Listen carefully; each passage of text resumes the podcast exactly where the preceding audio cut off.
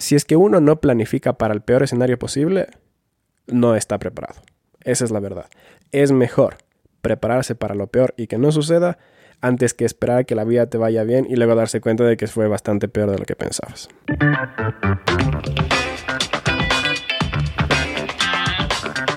Soy Jimmy Zarango, tengo 32 años, soy ecuatoriano, he tenido la oportunidad de vivir en Argentina y en mi país natal y una de las cosas que más me llama la atención es mirar el temor que tiene la gente a llegar al tercer piso. Y yo soy Samuel Melo, tengo 27 años, soy nacido en Finlandia, he vivido en Ecuador y a veces como finlandés pienso que quizás los ecuatorianos y la cultura latina ¿Comienza su vida adulta demasiado tarde? ¿O será que los finlandeses comienzan demasiado temprano?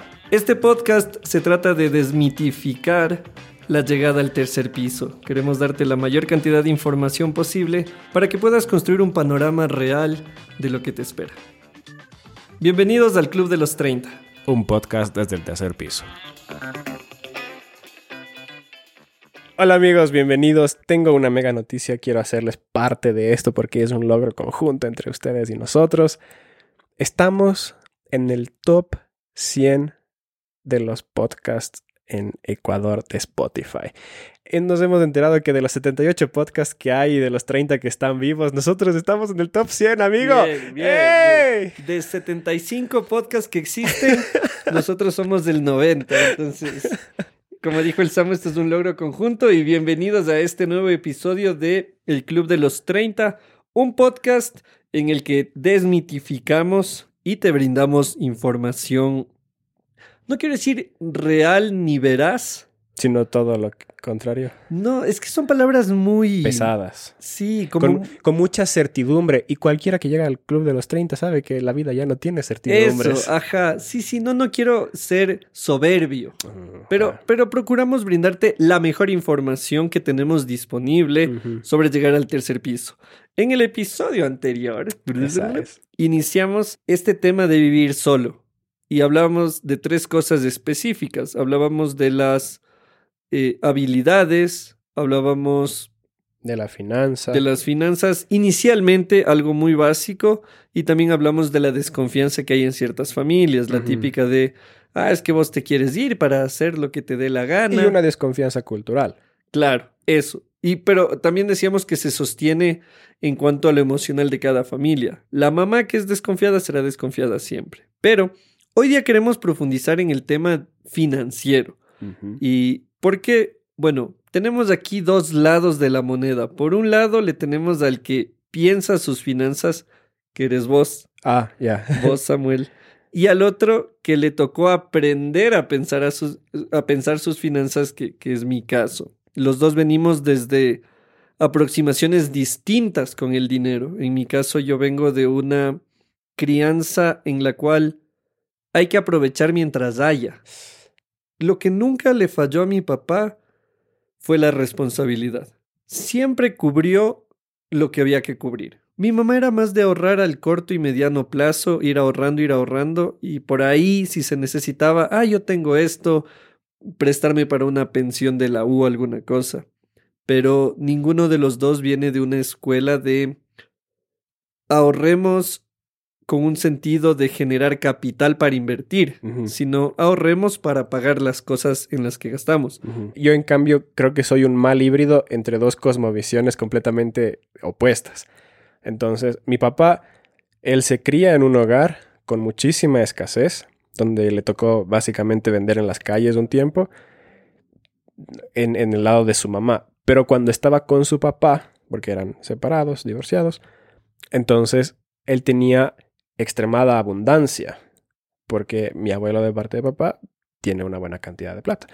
Entonces, él se cría en este, estos mundos súper contrarios, de tal forma que cuando él llega a su adultez y comienza a tener dinero, entonces yo aprendí de mi papá el ejemplo de gastar en cosas que gustan. Y del otro lado tengo a mi mamá, que es experta contando centavos. Entonces mi mamá ahorra cada cosa que se puede.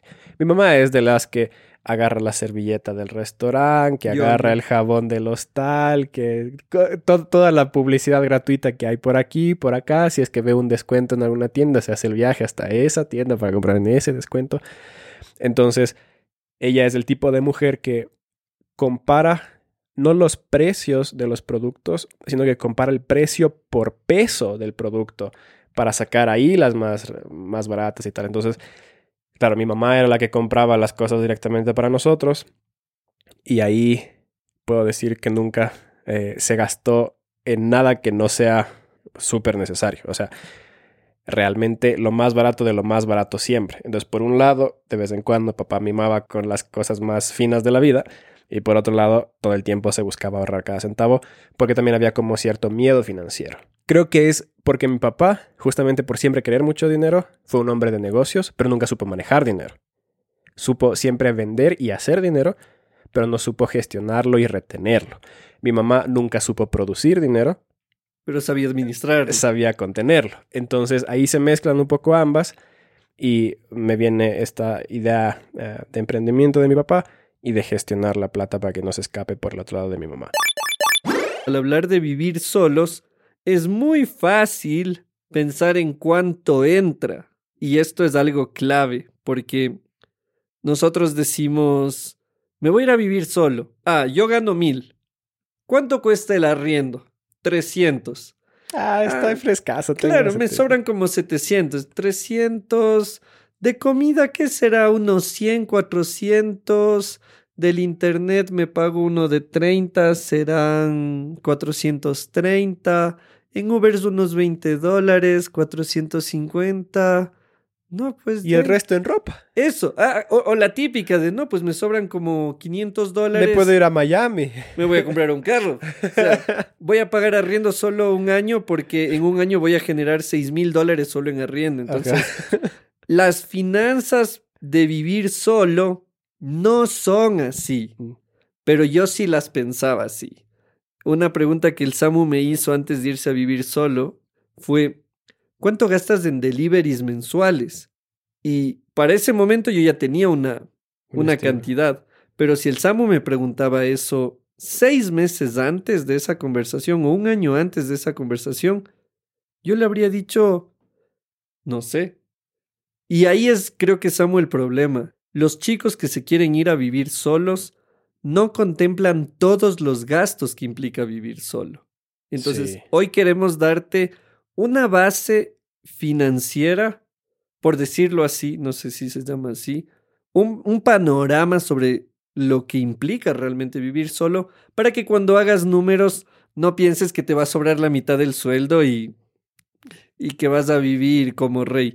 Capaz y si ganas un montón si te va bien, pero si estás con un sueldo eh, que no es de esos de rey o de reina, eh, quizá no te sobre tanto como estás pensando. Primer principio, hoy que hablamos de finanzas para vivir solos en el Club de los 30. Si es que has tenido un deseo por un día, una semana, no es un deseo, es un capricho. Y a los caprichos no se los alimenta con plata. Yo solamente admito gastar en algún deseo, y pongo entre comillas deseo, cuando he tenido ese deseo meses de meses. Y no se me va. La prueba del tiempo. Exacto. Entonces, así como probablemente han escuchado a otros gurús financieros y cosas, de que si es que no te aguantas un día, dos días, papá, pa, entonces pasa la prueba del tiempo. Tres días no es una prueba del tiempo. O sea, puedes desear tres días unos zapatos que luego nunca utilizas cuando ya te compraste. Pero si pasas meses de meses, de meses y meses ahí viendo videos y estudiando el mercado y todo, y aún así no se te va el deseo. Bueno, dale. Planifícalo. Exacto. Porque ya adquiere perspectiva a lo largo del tiempo. Porque esa es la cosa. A uno se le mete un pedo mental de que quiero ahí una mochila que tiene una cosa para meter tres litros de agua para cuando salga a la montaña y todo. ¿Cuándo fue la última vez que subiste a la montaña, No quieres ni subir las gradas del edificio. Sí, o- 80 dólares para una mochila tonta y pendeja que no vas a usar jamás. Porque incluso como para irte al, al supermercado, al centro comercial, es demasiado grande y aparatoso. Entonces, seamos un poco más realistas. Hay gente, hay gente que se gasta la mitad de lo que le cuesta el departamento en un carro. Y en el carro pasan 15 minutos a la ida del trabajo, 15 minutos a la salida. Media hora. 30 mil dólares, 40 mil dólares. Y en la oficina están sentados 8 horas al día en una silla que vale 60 dólares y que les hace doler el codo, la espalda, las piernas, todo. En vez de tener un carro que valga 20 mil dólares o 15 mil dólares, perfectamente bueno, para media hora de uso diario, y en la oficina tener una silla de verdad que valga unos 400 dólares, pero que sea un trono. O sea, y, y, que te ahorra todas las pastillas y el traumatólogo. Por favor. Y que te da hasta gusto estar ahí sentado trabajando. Entonces, la gente no tiene perspectiva de cómo utiliza su vida, qué es su vida. Tu tiempo es igual a tu vida. Y si es que pasas 8 horas sentado en la oficina y 30 minutos sentados en el carro, ¿por qué nos gastas tanto dinero en el carro y tan poco en la silla de la oficina. Ahí nomás te das cuenta de que la gente no, tiene ninguna idea de por qué está gastando la plata que gasta. Bueno, siendo sinceros, y creo que deberíamos algún rato hacer un, una serie entera de inteligencia financiera porque es que realmente no sabemos. Y por eso los comunes mortales nos admiramos de cómo los ricos se volvieron ricos y tenemos una sola opción. Ah, se hizo rico porque heredó algo. Como no sabemos cómo generar riqueza, nos admiramos de los ricos, hasta que vos hablas con alguien que tiene un patrimonio decente y le dices, oye, ¿y, qué pasó? ¿Tus papás te heredaron? Y te dicen, no, sabes que yo en lugar de irme a comer afuera, eso ahorraba. Y uno dice, pero ¿cómo no comer afuera te puede generar un capital? Tengo aquí la calculadora a la mano. Digamos que gastas 10 dólares eh, semanales comiendo afuera. Y comer afuera es delivery o te vas a un restaurante o algo así. 10 por 4 son 40 mensual, por 12 meses son 480 dólares al año. En 5 años, esto es 2.400 dólares. 2.400 dólares que vos elegiste darle a alguien más. Por gustitos. Eso. Y que, ojo, dentro de eso, yo ahora tengo un presupuesto en el que tengo los gustitos presupuestados. Tengo un eh. presupuesto para gustitos. Y ese es el segundo principio que yo quiero de mi lado eh, compartirles. Más que preocuparse de cuánto entra, hay que preocuparse de cuánto sale. Yo me he dado cuenta de eso en este último año. Como, como mencioné, el Samu a, mí y a la negra nos, nos ha dado una mano con varios consejos, con varias ideas. Oye, ¿cómo haces esto? ¿Cómo haces esto? Ah, una cosa que aprendí del Samu fue a que no hay que comprar bebida cuando uno sale a comer afuera. Y, a mí me parecía algo, o sea, al principio es como que, qué tacaño, ¿cómo no se va a comprar una gaseosa si, si la hamburguesa hay que tomarse con, con una buena gaseosa? Hasta que un día me siento y digo, a ver, ¿cuánto cuestan las gaseosas en los restaurantes? Y todos sabemos que son caras. Que la gaseosa de 25 centavos eh, de dólar en el Ecuador, 30 centavos de dólar, te cobran un dólar 20, un dólar 50. Y en mi caso yo compro la mía y la de mi esposa son 3 dólares, que nuevamente si hacemos en la calculadora 3 dólares en gaseosas en 4 salidas mensuales, durante un año son 144 dólares. Entonces yo te veía a vos que vos no pedías gaseosa. Y al inicio yo sí pensaba, lo confieso hoy, perdóname, perro. Pero yo decía, este man, qué tacaño, no poder gastarse un dólar cincuenta. Hasta que haces un cálculo anual y dices, oye, está saliendo un montón de dinero. Entonces yo creo que es clave. Está, está bien preocuparse de cuánto entra. Mi... Pero no es el primer paso. No, es que, es que lo que entra o sea, lo que entra se va a determinar según cuánto sale. Es sencillo. Si no sabes manejar 100 dólares, no sabrás manejar 1000 dólares. Exacto. Y si no sabes manejar 1000 dólares, no sabrás manejar 10 mil dólares. Y así sucesivamente. Hay gente que piensa que no, yo solamente tengo problemas económicos porque no estoy ganando suficiente. Y luego comienzan a ganar más, suben su estilo de vida y proporcionalmente a su ingreso gastan más de lo que gastaban antes. Y cada vez se meten en más problemas financieros. Y de repente, ¡pum!, un despido por ahí y se les cortó completamente el ingreso. Fregados. Completamente fregados porque nunca nunca pudieron vivir bajo una simple premisa de gastar un poco menos de lo que les entraba. Así sea que te esté entrando básicamente nada. Es que yo creo que ahí está la clave. Yo antes solo me preocupaba de cuánto entraba. Desde el 2015 yo dejé de trabajar en relación de dependencia, pero gracias a Dios siempre hubo algún cliente que me proporcionaba un ingreso fijo. Entonces yo sabía, bueno, este mes fijo tengo 300, digamos, 300 dólares. Y siempre estaba pensando, bueno, ¿y cuánto más entrará? ¿Cuánto más entrará? Ah, salió otro camello, otro trabajo por 200. Este mes gané 1000. Ah, qué chévere. Este mes gané 700. Ay, qué chévere. Y solo me enfocaba en cuánto entraba hasta que un día, que no fue hace mucho, fue hace un año más o menos, un poco antes de la conversación contigo, en una ocasión me siento y digo, ¿cuánto facturé este mes? Y, les puedo contar aquí, en, en una ocasión yo facturé estando soltero, como dos mil dólares. Que era. Hartísima plata. Claro, para lo que yo estaba habituado a facturar. Era un montón. Y entonces me pregunto, ¿y dónde está esta plata? O sea, si facturé tanto, ¿dónde está el dinero? Y fue la primera vez que me di cuenta, si no sé cuánto sale, no voy a saber cuánto sobra o cuánto falta. Y resulta que estos dos mil algo dólares que gané en esa ocasión eh, siendo soltero, se fueron pagando deudas de meses anteriores que no había cubierto porque no, sabía cuánto faltaba o cuánto sobraba. Y después viniste vos con el tema de si no tapan las goteras, no importa cuánto metan, se les va a seguir fugando el dinero. Entonces, para mí el, principio dos es ese. Enfócate en cuánto, cuánto gastas. Y ahí sí entra y podemos ser breves en esto también, no es solo arriendo internet y Ubers o deliveries o Cabify. ¿Cuánto gastas en artículos de aseo? ¿Cuánto gastas en panadería? Nunca se piensa en lo de aseo. Yo, por eso lo digo, porque el día que tuve que ir a comprar desinfectantes, trapeador, loco. de, detergente, se usa suavizante, cuánto se paga de luz, cuánto se paga de agua, cuánto pagas de tus recargas de teléfono, porque tienes que tener presupuestado cuánto gastas en eso. ¿Tomas algún medicamento? ¿Cuánto es al mes de esos medicamentos? ¿O deja un Para valor? Los que están en el post 30. Es claro. Algunos en el pre 30 toman medicamentos.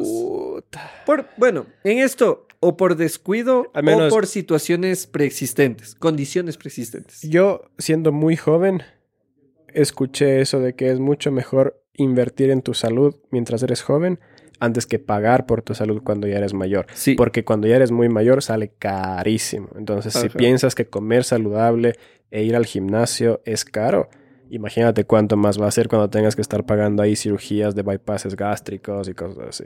Es más barato pagarse un gimnasio y alimentarse bien durante un tiempo que pagarse una liposucción que no va a durar. ¿Y por qué digo no va a durar? Porque nuevamente es un tema de principios.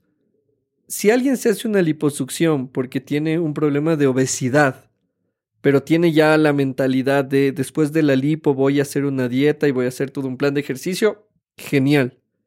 En Latinoamérica no funciona así. Lo que hacemos es, ah, me voy a hacer la lipo porque veo la llantita, veo el gordito, pero nunca cambiaste tus hábitos, nunca cambiaste tu manera de pensar frente al dinero o frente a la comida, y esa lipo te durará un par de meses, vuelves a tener la llantita, el gordito, la grasita, como vos le quieras llamar. Una amiga le llamaba Juanito.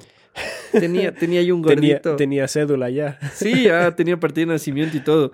Entonces, es un tema de pensamiento, de cómo pensamos el dinero. Entonces, yo, yo sugeriría eso. Enfócate más en cuánto sale que en cuánto entra hazte una lista de todos tus gastos y en esto un consejo que les puedo dar es dejen un, una caja de gastos misceláneos, porque siempre hay por ahí una empanada, un hot dog, un sándwich, te compras un yogur y, y, para mí es cansado estar anotando 60 centavos yogur, 30 centavos tal. No, no, no. Yo en este caso hago un, un presupuesto de tengo 20, 25 dólares para misceláneos, no puedo pasarme de eso. Entonces, pero enfócate en cuánto sale más que en cuanto entra. El tercer principio es uno que va medio medio ahí con el primero también, pero es un poco más específico y lo voy a ilustrar con una pequeña historia. dos personas tienen mil dólares.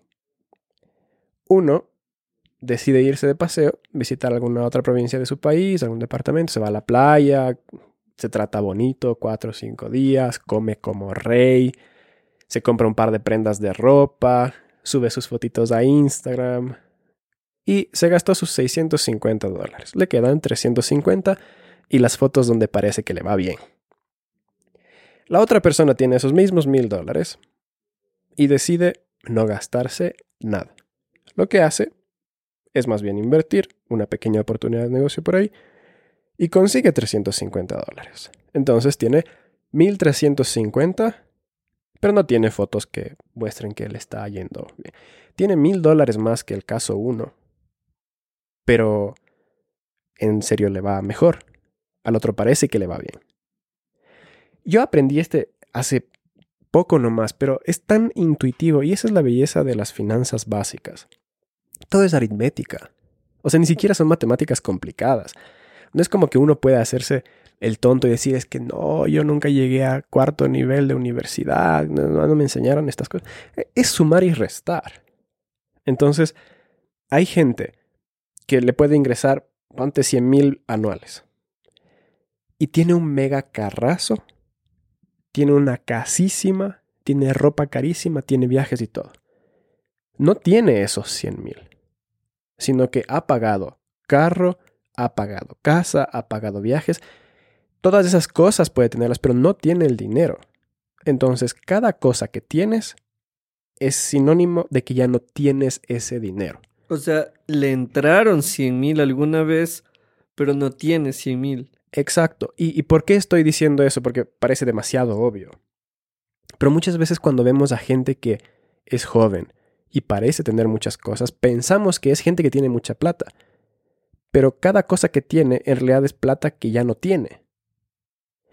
Yo, desde mi punto de vista, prefiero tener el dinero antes que tener las cosas. ¿Por qué? Porque como he tenido dinero y me he dado el permiso de comprar ciertas cosas, yo soy brutalmente honesto conmigo mismo y digo, ¿realmente lo que compré me hace tanto más feliz que haya valido la pena esos mil dólares? Y digo, no, o sea, realmente no cambió casi nada mi situación emocional. O si es que estuve súper feliz dos o tres días, al cuarto o quinto día ya me olvidé básicamente.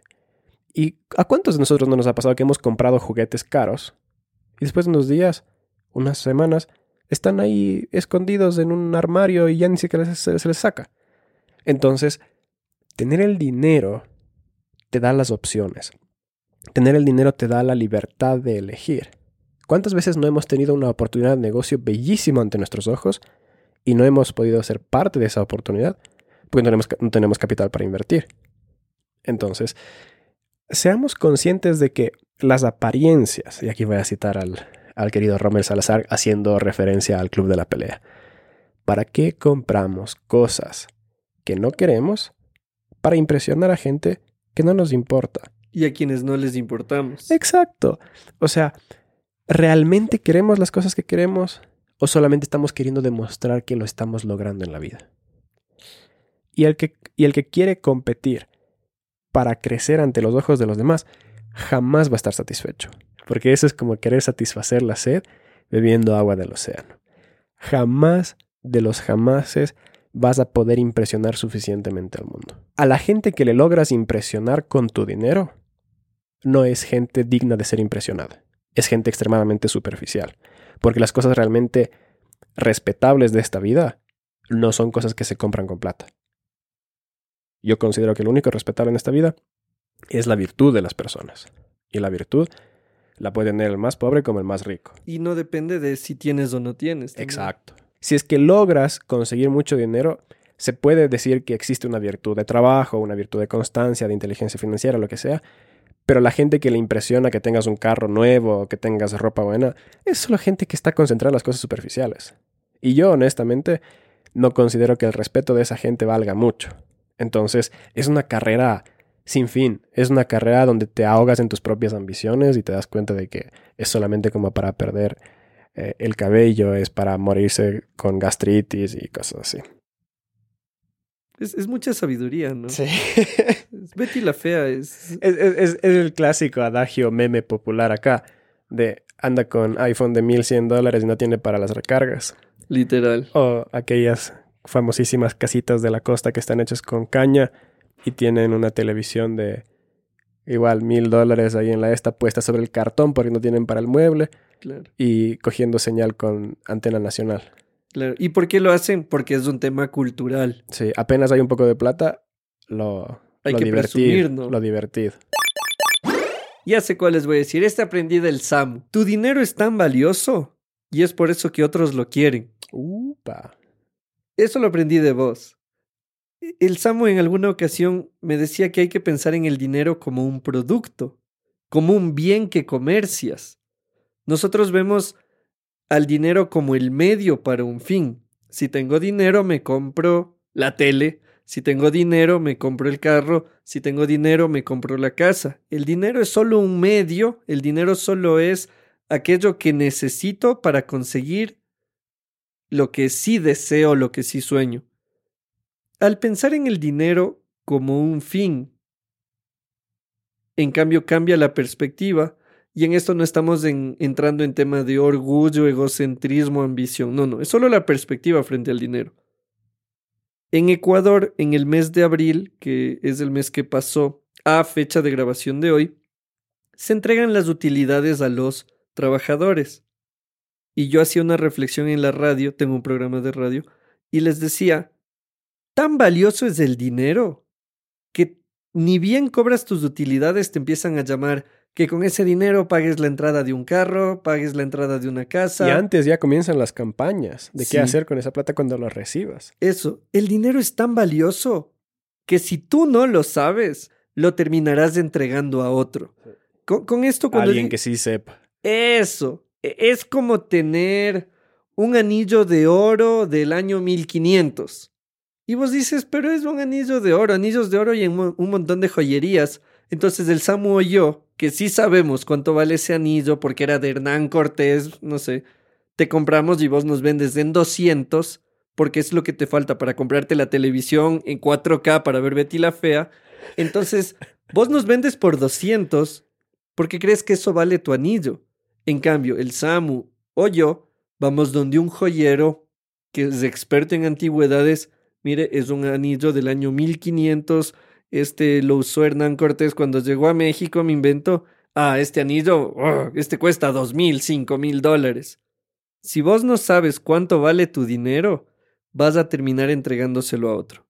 Cuida el dinero, porque por lo menos para el entorno en el que estamos, es algo valioso. Tan valioso que por eso todo el mundo Lo quiere. lo quiere y te lo quita. Te lo quita entre comillas porque tú terminas entregándolo. Entonces, ese sería mi, mi consejo número cuatro. Yo no voy a dar un consejo, solamente quiero filosofar un poco en Dale. cuanto a eso. Porque yo he conversado con gente que ah, les he preguntado, si es que no tuvieras que trabajar, ¿qué harías? ¿Qué harías con tu vida? O sea, si realmente todas tus necesidades financieras estuvieran cubiertas. Y solo dicen, seguiría trabajando, ¿qué más puedo hacer? Y es como Ay, que ay, ay. el momento que le arrojas la oportunidad de ser realmente dueños de su vida, no sabrían qué hacer con ella. Porque tener la disponibilidad de todo el día, todos los días, a muchos les parece como que, "Chuta, ¿qué voy a hacer? O sea, ir al trabajo. Ahí eso es lo que hago, para eso sirve. No se han imaginado una vida Sin, la sin trabajo. en la que de 9 a 6 no tengan que hacer algo más. Exacto. Y, y les parece hasta aburrido o abrumador tener que enfrentarse a una vida donde no tengan que hacer nada. Y eso me parece muy triste porque significa que realmente solamente saben vivir para trabajar. No, no, no les da o la creatividad o el sentido de responsabilidad propia de construir algo diferente que no tenga la agenda de alguien más. Y lo mismo sucede con el dinero. El dinero en las manos de unas personas sirve para hacer exactamente lo mismo que todos los demás hacen. Comprar casa en primer orden. Segundo orden, comprar carro. Tercer orden, salir a comer. Cuarto orden, comprar ropa. Quinto orden, salir, Celular. salir de viaje. Sexto orden, celular y juguetes electrónicos. Entonces, la gente tiene dinero y se compra lo que le alcanza de esa lista que todos los demás consumen todo el tiempo. Y si es que tienes más dinero, solamente subes en la lista de las cosas más caras. Pasas al carro, luego si tienes más dinero, compras la casa. O vendes el carro y te compras otro más caro. Sí. Y por eso es que si es que le dices, si te ganarías la lotería, un millón de dólares, ¿qué comprarías? Bueno, me compraría carro, me compraría casa, luego le compraría carro a mis papás, le compraría casa a mis papás. Y solamente pueden pensar en esos términos porque están acostumbrados a hacer exactamente lo mismo que todos los demás hacen con el dinero. O sea, no saben que con el dinero se pueden hacer más cosas que comprar cosas. Exacto. Entonces, 10 mil dólares en las manos de alguien así se va a convertir en televisión, en ropa, en comida afuera, en restaurantes, en quizás un par de viajes. Y siempre va a ser para lo mismo. Esos mismos 10 mil dólares en las manos de alguien más es capital. Y el capital produce. Y produce.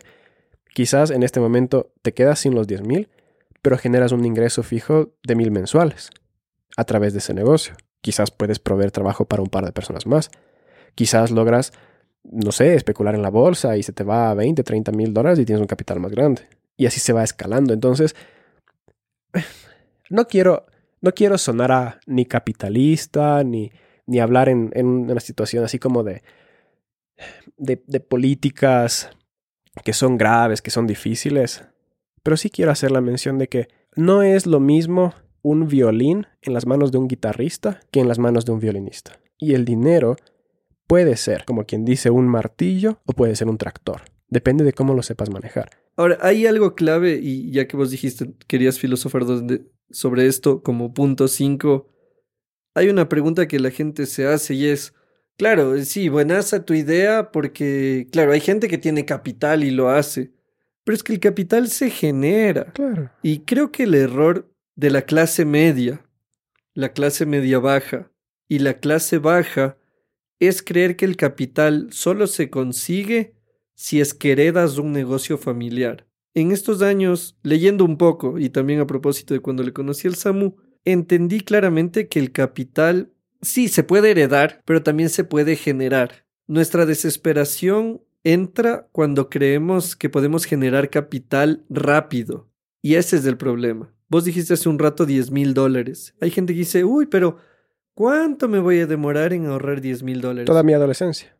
Eso. Esa es mi respuesta. Toda mi adolescencia me tomó ahorrar 10 mil dólares. Y ahí es donde nosotros tenemos que decidir.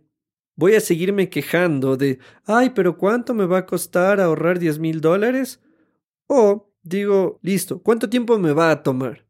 Hago los cálculos según los ahorros que puedo hacer, contando la plata que tengo, no la que no tengo, me va a tomar 10 años tener 10 mil dólares. Bueno, mejor que empieces ya. Porque preferible llegar de aquí a 10 años, mirar atrás y decir qué bien que lo hice, a llegar de aquí a 10 años, mirar atrás y decir por qué no les hice caso. Preferible que pasen 10 años. Y en 10 años, en mi caso, yo en 10 años voy a tener 43 años. Preferible, claro pero preferible llegar a los 43 finalmente con 10 mil dólares que meto en un negocio, en una tienda, en una franquicia, a llegar a los 43 viviendo al día y mirar atrás y decir, ¿qué me detuvo? Loco, eso te digo, mis papás ya van llegando a los 60 y recién hace como 5 años se libraron de las deudas. Hace 5 años. Entonces es una cuestión de mejor... El tiempo va a pasar de todas formas. Por eso es importante que se comience ya. Y Siempre los primeros 10.000 van a ser los más difíciles. Y puede parecer una cantidad enorme. No pienses en esa cantidad enorme. Primero busca lo que sí puedes. Los 60 mensuales. Yo diría, busca tener mínimo tres meses de gastos ahorrados. Para que tengas tres meses en caso de que te despidan, no tengas ningún ingreso. Cuando tengas esos tres meses de fondo de emergencias ahorrado, acumula hasta que sean seis. Cuando tengas seis meses de gastos acumulados, entonces ya tienes, como quien dice, ese fondo para salvarte la vida. Medio año cubierto. Medio año. Es que imagínate tú, estás ahí caminando en la calle o lo que sea. Te atropella un auto y te quedas lisiado varios meses. No puedes trabajar, no puedes hacer nada. ¿Qué vas a hacer? ¿Quién te va a sostener? Si es que uno no planifica para el peor escenario posible, no está preparado. Esa es la verdad. Es mejor prepararse para lo peor y que no suceda antes que esperar que la vida te vaya bien y luego darse cuenta de que fue bastante peor de lo que pensabas. Y yo diría, haz una semana o si puedes un mes entero de acumular cada gasto. Gasta lo que quieras, pero marca cada centavo que gastes. Cuando tengas algunas semanas de registrar tus gastos cada centavo, vas a tener una perspectiva mucho más clara de qué realmente está sucediendo con tu plata. Bien, perro. Ah. Este es puro. Este está bien condumioso, loco. Un podcast desde el tercer piso. El Club de los 30, un podcast original producido desde Ecuador para el mundo. Escúchanos en Spotify, Google Podcast, Apple Podcast y en el elclubdelos30.com.